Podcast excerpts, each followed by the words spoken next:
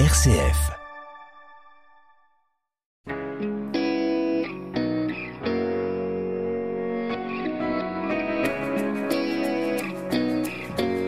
Et bonjour à tous, bienvenue dans La foi en débat, à l'heure où la France est confrontée à cette question dite pudiquement du radicalisme. On va essayer de comprendre ce que veut dire cette notion pour les chrétiens. Être radical, est-ce être pleinement engagé ou est-ce être dans l'excès enfermant du jusqu'au boutisme Eh bien, on va essayer d'y voir plus clair dans un instant. Et puis, euh, actualité dramatique toujours hein, avec le conflit israélo-palestinien, on va se poser la question du pardon. Peut-on tout pardonner et comment faire pour pardonner quand on a connu l'insoutenable? Ce sera le deuxième sujet de La foi en débat. La foi en débat, Raphaël Delacroix sur RCF Anjou. Et comme chaque mardi, entouré par deux prêtres du diocèse d'Angers, le recteur du sanctuaire Notre-Dame de Béar, le père Bertrand Chevalier. Bonjour père Bertrand. Bonjour Raphaël. Et don Geoffroy Boignus, qui est euh, curé des paroisses à Trélazé, au Pont-de-Cé notamment. Bonsoir. euh, bonsoir, non. Bonjour, oui. Bah oui, Il est midi. c'est- Bah oui, il est midi, mais après-midi, on n'est plus tout à fait le matin. Euh, merci beaucoup, don Geoffroy, d'être d'être avec nous. Alors, un chrétien peut-il, doit-il être radical hein, à l'heure où ce terme est associé à tous les excès jusqu'au plus grave? Comment comprendre ce que veut dire cette, cet engagement radical? Et à contrario, un chrétien doit-il être un chrétien modéré, un chrétien euh, ni trop ni trop peu, un chrétien angevin d'une certaine façon? Père Bertrand Chevalier. Un chrétien angevin, bah, j'espère pas. Euh, Vous oui, c'est un la, chrétien la doit être, angevine, la modération angevine. un chrétien doit être radical, mais pas dans la radicalité telle qu'on le voit dans la, à la télé. Le Christ dit à un moment donné, je vomis les tièdes. Il dit des choses qui sont très très dures quand euh, on le voit dans le temple de Jérusalem. Il se fasse deux fois le Christ dans les évangiles, quand il est dans le temple de Jérusalem et qu'il renvoie tout le monde, tous les marchands, etc. Ou quand il se fâche parce qu'en fait euh, les mamans viennent présenter des enfants au Christ et euh, les apôtres s'y opposent en disant bah, il a autre chose à faire. Et Jésus, on dit qu'il se fâcha. Et en fait, mais la radicalité, elle n'est pas du tout justement pour, euh, pour frapper. Jamais on ne voit le Christ abîmer, frapper qui que ce soit, humilier qui que ce soit. Mais par contre, il est dans une radicalité qui va aller jusqu'à sa propre mort, le don total. C'est ça la radicalité Et il, du de- Christ. et il demande aussi à ses disciples cette radicalité. Il demande, et d'ailleurs, tous ses disciples, en fait, vont mourir euh, avec un don total de leur existence. C'est ça qui est important. C'est-à-dire que la radicalité n'est pas une, une radicalité qu'on impose aux autres, qu'on on va pas frapper qui que ce soit, on va pas abîmer qui que ce soit. C'est une radicalité dans l'amour. Il n'y a pas de plus grand amour que de donner sa vie pour ceux qu'on aime. C'est ça la radicalité du Christ. En fait, cette, euh, enfin, cette forme justement du- d'une, d'une, c'est pas de la violence. C'est faire se faire violence pour aimer l'autre sans aucune condition. Et pourtant, euh, l'évangile, vous l'avez dit, il y, a des, des- des phrases hein, qui sont euh, qui sont fortes, qui sont pa- parfois un peu incompréhensibles. Dont Geoffroy, j'en ai quelques-unes à vous soumettre. Euh, si ton œil est une occasion de chute, arrache-le. Euh, mieux vaut entrer dans le royaume des cieux euh, euh, borgne plutôt qu'avec ses deux yeux dans la dans la géhenne. Alors il y a peut-être une part un peu, euh, je sais pas moi, sym- symbolique ou euh, je sais pas comment on peut comprendre ces choses-là, mais on voit bien que le- le- le- les paroles du Christ oui, elle est radicale, quoi. Euh, Comment comprendre ça, don Geoffroy? En fait, j'aime pas beaucoup approcher ces deux termes, la foi en Dieu, la foi dans le Christ et la radicalité. Les raccourcis sont trop dangereux, trop fréquents. Et je, je suis méfiant sur cette réflexion à cause du fait que euh, on a du mal à prendre la distanciation. Pour reprendre un peu plus de hauteur, je dirais que la, la vertu, la qualité humaine, elle est souvent un juste milieu ce que proposent les philosophes anciens, je pense à saint Thomas d'Aquin, mais à d'autres, eh bien, le, le sommet de la, de la perfection humaine, c'est une ligne de crête entre un excès et un défaut. C'est pas un marécage médiocre. Et cette, cette exigence, eh bien, elle se trouve entre deux extrêmes. Et euh, je pense que le Christ et l'Évangile nous poussent toujours à, à trouver ce juste milieu qui, bien souvent, euh, ne paye pas de mine mais euh, nous permet euh, vraiment d'être conforme à l'évangile. Mais vous parlez de juste milieu, mais moi, euh, si je lis Luc 14, euh, Euh, de la même façon, quiconque parmi vous ne renonce pas à tout ce qui lui appartient ne peut être mon disciple. Il dit pas certains d'entre vous, euh, séparez-vous de certaines choses, ni trop ni trop peu. Non, il dit il faut qu'on se qu'on renonce à tout ce qui nous appartient. C'est quand même euh, c'est pas de l'entre-deux ça. Le Christ propose son évangile à tous avec un héroïsme qui euh, qui s'adapte à chacun. Mais je pense que comme dit le pape François, la sainteté, elle se vit de façon la plus fréquente à travers la sainteté de la porte d'à côté. C'est-à-dire mon voisin auquel je fais pas attention, eh bien c'est lui qui est saint. Il a même cette expression dans son, son document sur la sainteté et la joie chrétienne, la classe moyenne de la sainteté, qui semble paradoxale. Mais j'avoue que cette expression du pape François me porte en ce moment et je veux la mettre en avant pour montrer que euh, cette sainteté du Christ, elle se vit d'abord dans une force qui se manifeste dans la continuité, dans la régularité, dans le, juste milieu. Père Bertrand Chevalier, une réaction par rapport à ça? Oui, parce qu'en fait, il y a les deux. C'est-à-dire qu'il y a la vie de Nazareth, le Christ, justement, qui est une vie cachée et héroïque dans le quotidien. Et puis en même temps, il y a la vie, euh, la vie publique du Christ, où là, vraiment, il y va, quoi. C'est-à-dire qu'on peut trouver euh, vraiment cette, euh, cette forme dans, dans la, radicalité du quotidien, c'est-à-dire un choix au quotidien, comme dit Sainte Thérèse de l'Enfant Jésus. Euh, la sainteté, c'est faire bien ce que j'ai à faire. Voilà. Et ça demande. ça, ça c'est ça, c'est de la radicalité. C'est une forme de radicalité. Aujourd'hui, on est dans un monde quand même qui est très médiocre parfois, où en fait on est un peu un monde de mollesse, de du c'est comme ça. Et en fait, être capable justement d'essayer de bien faire les choses jusqu'au bout comme un artisan, je trouve que c'est plutôt bien. Mais le Christ, c'est là aussi qui est quand même intéressant, c'est que dans sa vie publique, euh, il est en mouvement, il, dérange, et plus que ça même. Il, agace tellement qu'en fait, ça va l'amener jusqu'à la mort. Et puis en même temps, il ne va pas avec le dos de la cuillère quand euh, il donne tout ce qu'il a jusqu'à sa propre mère quand il est sur la croix. Il ne possède plus rien il a plus d'amis à ses pieds, plus il en reste un seul, il reste sa mère, et il va aller jusqu'à cette radicalité de l'amour en disant, bah, mère, voici ton fils, fils, voici ta mère. Il n'a plus rien. Ça veut dire qu'il n'est pas simplement celui qui est un donneur de leçons.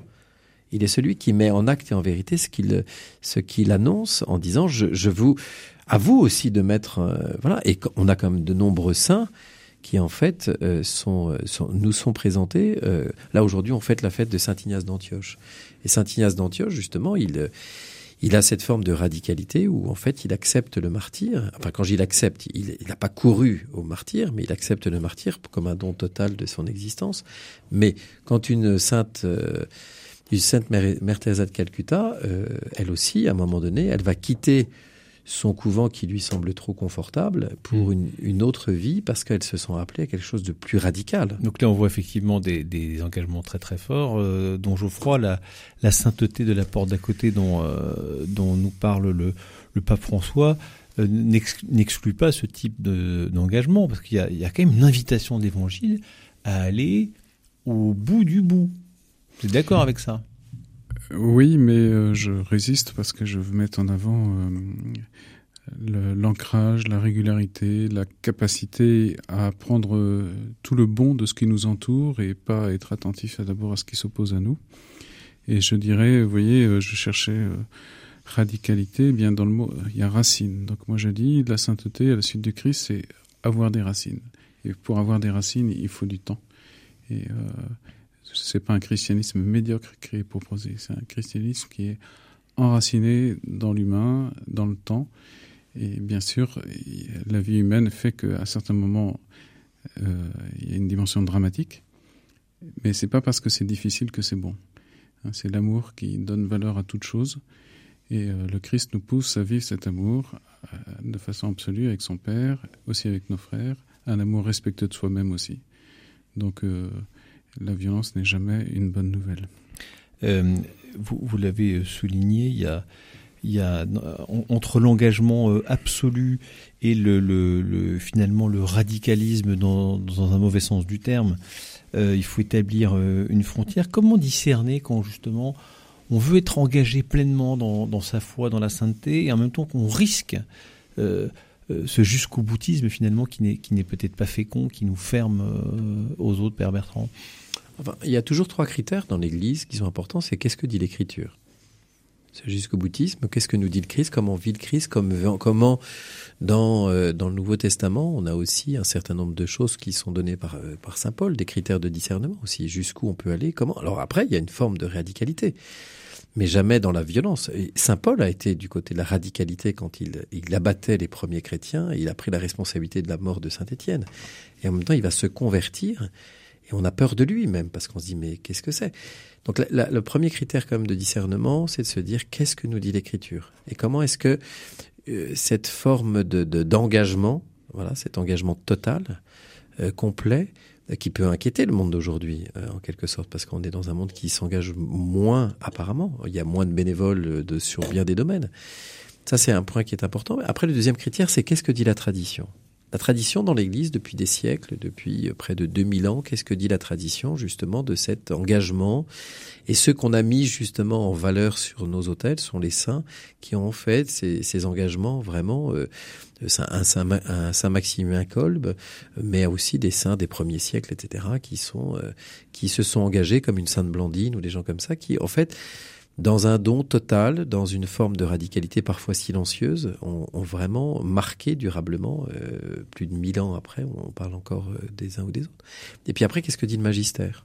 Qu'est-ce que dit aujourd'hui eh bien notre Église d'aujourd'hui, c'est-à-dire euh, les évêques, les prêtres, le pape, etc. Comment est-ce que et ça, je trouve que c'est intéressant parce que ça veut dire que effectivement l'engagement d'aujourd'hui n'est pas le même qu'hier.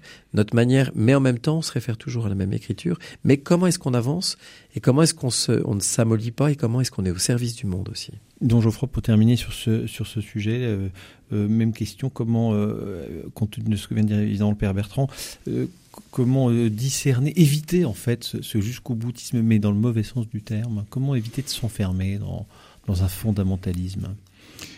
Alors, euh, j'ai écouté euh, les trois critères qui sont donnés. Évidemment, j'acquiesce. Je, je, dirais, euh, je rajouterais un critère de l'Esprit Saint, est à l'écoute de l'Esprit Saint aujourd'hui, qui nous, qui nous permet de voir de quelle façon le Christ nous appelle à vivre la totalité de son évangile, pour pas dire radicalité. Et puis, je dirais un critère d'humanité, car la sainteté chrétienne ne peut pas ne pas fleurir sur un fondement humain bien établi. C'est les deux critères que je donnerais aujourd'hui. Ah, vous l'avez pas aimé ce mot, hein, radicalité. Hein on a bien compris. bon, allez, on va passer tout de suite à notre euh, deuxième sujet. Le pardon, oui, mais jusqu'où? La foi en débat, Raphaël Delacroix sur RCF Anjou. Toujours en compagnie du Père Bertrand Chevalier, euh, recteur du sanctuaire Notre-Dame de Béhuard, dont Geoffroy, euh, qui est curé à, Trélazé et au Pont de C. Alors, euh, en ces périodes troublées hein, où des personnes vivent l'ignominie, on pense à ces attentats terroristes, à la guerre en Ukraine, en Israël et en Palestine, les exemples ne manquent pas. L'horreur humaine quand vous en êtes la victime, eh bien, peut-être que parfois on a envie d'en découdre, que justice soit faite, que la loi du talion finalement avait quelque chose de bon euh, au niveau de l'ordre et de la justice rendue. Alors, Père Bertrand, est-ce que euh, euh, on trouve ça formidable hein, Il faut, faut, pardonner tout le monde. Mais une fois qu'on est confronté au, problème de la, violence qu'on a vécu, des choses insoutenables, on se dit mais, mais, mais ça, non, stop, ça doit être puni, ça doit être vengé. Voilà.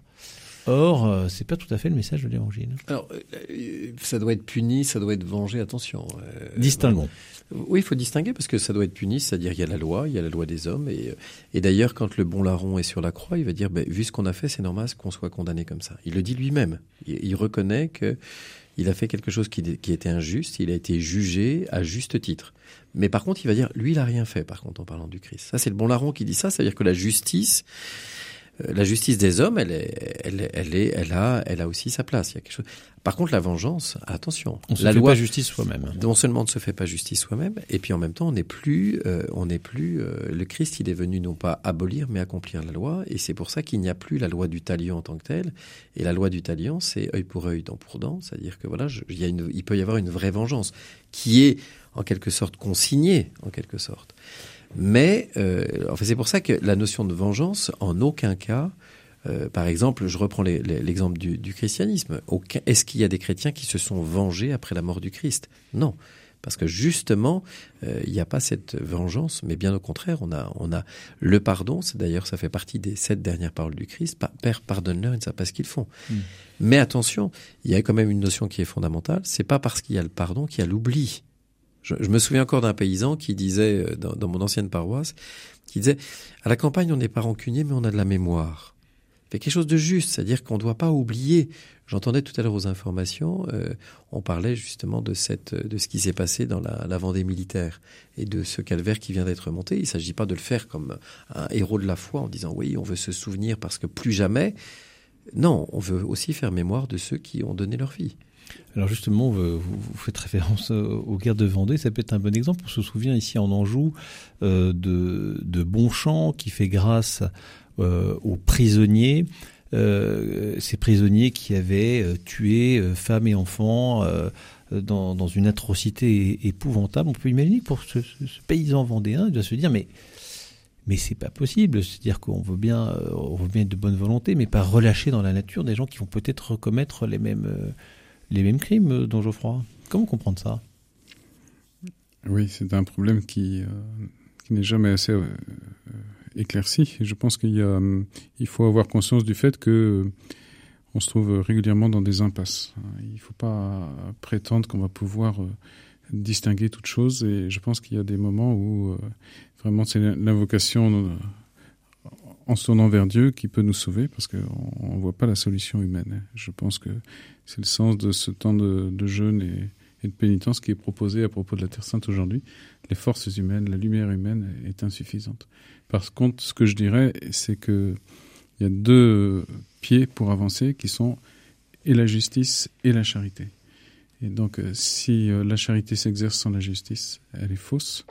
Et si la justice n'est pas euh, conduite par la charité, il lui manque une dimension. Donc ces deux aspects, ils sont toujours. Mais vous, voyez bien que parfois la, justice, elle fait un peu fi de la charité. Hein. C'est-à-dire qu'il y a un moment où, bon, euh, quand on a fait le mal, il euh, n'y a pas toujours un, juge, une loi euh, pour réparer toutes les iniquités de, ce monde. Donc de temps en temps, on se dit, bah attends, là, je suis désolé, il a, il a, il a fait quelque chose d'horrible, il faut qu'il paye d'une certaine façon, quoi. Ah ben qu'il y ait une, une réaction de justice, moi, ça, me semble légitime. Simplement, selon les époques, on a des attitudes qui sont différentes. Par exemple, le jugement sur la peine de mort a évolué dans l'histoire de l'Église catholique, jusqu'à être considéré comme inacceptable récemment par le pape François. Donc euh, c'est un dilemme que je ne pourrais pas résoudre évidemment aujourd'hui. Mmh. On peut vraiment euh, tout pardonner, c'est-à-dire qu'il n'y a rien qui ne soit pas pardonnable, Père Bertrand? On peut tout pardonner, oui, parce qu'en fait, euh, il est, c'est quand même mis dans les évangiles qu'il faut aller visiter les prisonniers. Donc aller visiter les prisonniers, c'est pas, c'est aussi aller à la rencontre de celui qui a pu faire quelque chose qui était injuste. Euh, et, en fait, aller les rencontrer, c'est être capable justement de, les réhabiliter aussi. Il y a quelque chose qui est important. Et on peut tout pardonner. Alors après, attention, c'est facile à dire quand soi-même on, vit bien parce qu'on n'a pas, on n'a pas été. Euh...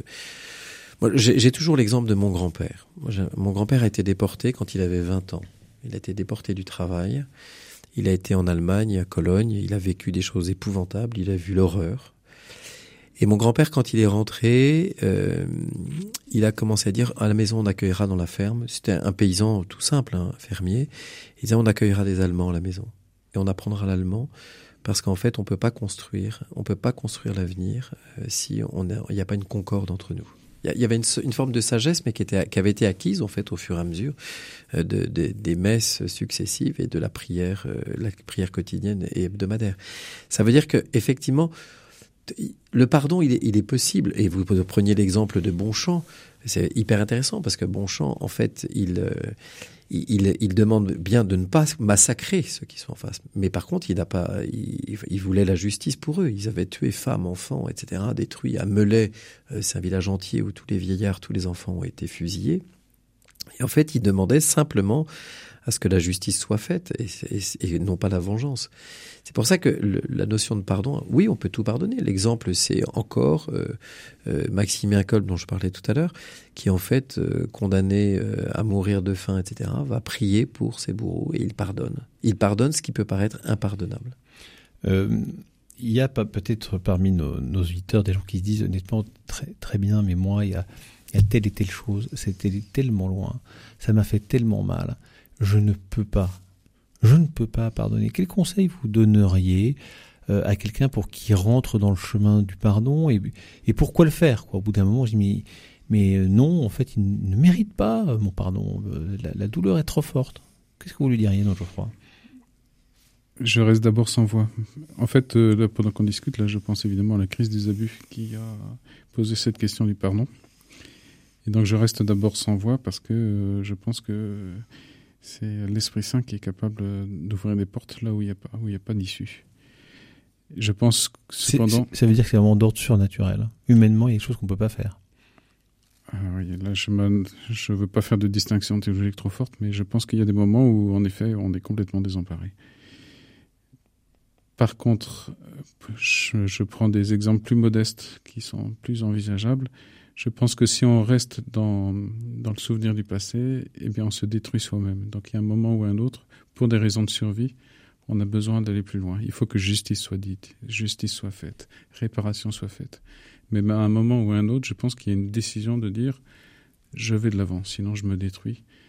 Mon, mon, agresseur continue à me faire du mal. On peut pardonner à quelqu'un qui, euh, qui ne demande pas pardon, parce que déjà c'est pas facile d'accorder son pardon quand quelqu'un vient et dit voilà, je, sais tout le mal que je t'ai fait, je te demande pardon, mais celui qui ne demande pas pardon, on lui pardonne aussi? Ça, je sais pas. Moi, j'ai la chance, euh, c'est vraiment une chance, une grâce particulière en tant que recteur d'un sanctuaire. J'ai jamais autant confessé, et j'ai jamais autant confessé des choses qui sont euh, qui sont parfois très lourdes, hein, euh, des choses et des situations complexes, ou même des rencontres pour des gens qui viennent prendre le temps de déposer leur fardeau, etc. Et donc, et je, je, trouve que le sacrement de la réconciliation, vraiment, ça permet aussi à la personne de se pardonner elle-même. Voilà. Mais il y a la nécessité de pouvoir. Je peux pas imposer le pardon à quelqu'un. Je peux pas. Encore faut-il que la personne, c'est pour ça qu'il y a l'acte de contrition, reconnaître justement sa propre fragilité, sa propre faute, son inaptitude, etc. C'est indispensable. C'est ça qui va permettre aussi une forme de guérison. C'est-à-dire que tout est pardonnable. Oui, parce que dans le sacrement de réconciliation, on peut donner le pardon euh, à toute personne, mais encore faut-il qu'il y ait ce désir, alors à la fois de réparation, il y a une forme de pénitence, il y a la, pénitence qui va être là, c'est comment est-ce qu'on va permettre à la personne de relever la tête aussi, non pas pour dire maintenant tu vaux rien, dégage, j'ai plus envie, enfin j'ai plus envie de te voir, mais bien au contraire de pouvoir euh, réhabiliter la personne, mais cette réhabilitation elle est possible qu'à partir du moment où la personne elle a commencé à faire un premier pas, qu'elle a été entendue, écoutée, et à partir du moment où on va aussi lui donner quelque chose qui va lui permettre d'avancer. Parce que mm. c'est, la, parole, elle est nécessaire dans les deux sens. Parce que quelqu'un qui vient et qui en fait ne veut rien dire, il va, il va s'auto-détruire, effectivement. Pour que le, le, pardon euh, dont Geoffroy soit donné euh, euh, complètement, il faut qu'il y ait donc un, une, demande de pardon et même, euh, ce que dit le Père Bertrand, une, une réparation, du, dans la mesure du possible, du mal qui a été fait. Et là, on peut dire que le pardon peut être complètement donné Ou bien il faut pardonner même sans ça